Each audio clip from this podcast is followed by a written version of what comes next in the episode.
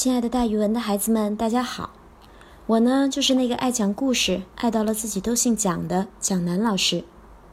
今天要给大家讲的成语故事叫做“金玉其外，败絮其中”。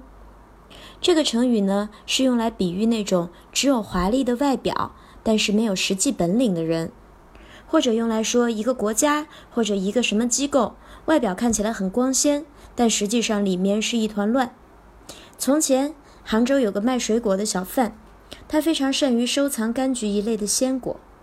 他收藏的鲜果，不论经过严冬还是盛夏，仍然还能保持像刚摘下来一样的色泽和新鲜度。所以他的水果卖的比别人贵十倍，但买的人还是很多。有一个人从他那里买了一个柑橘，回家切开一看，发现里面的果肉早已变得跟一团棉絮一样。他气急了，怒气冲冲地找到小贩。质问他说：“你这样骗人也太过分了吧？”小贩不慌不忙地回答：“我卖水果已经好多年了，从来没有人责问过我。您为什么这样不满意呢？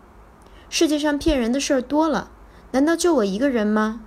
你也不想想那些佩戴着兵符将印的将军，那些穿着蟒袍玉带的文臣，他们骑骏马，坐高堂，一个个都好像是国家的栋梁一样。”但他们真的能建功立业吗？这些人哪个不是金玉其外，败絮其中呢？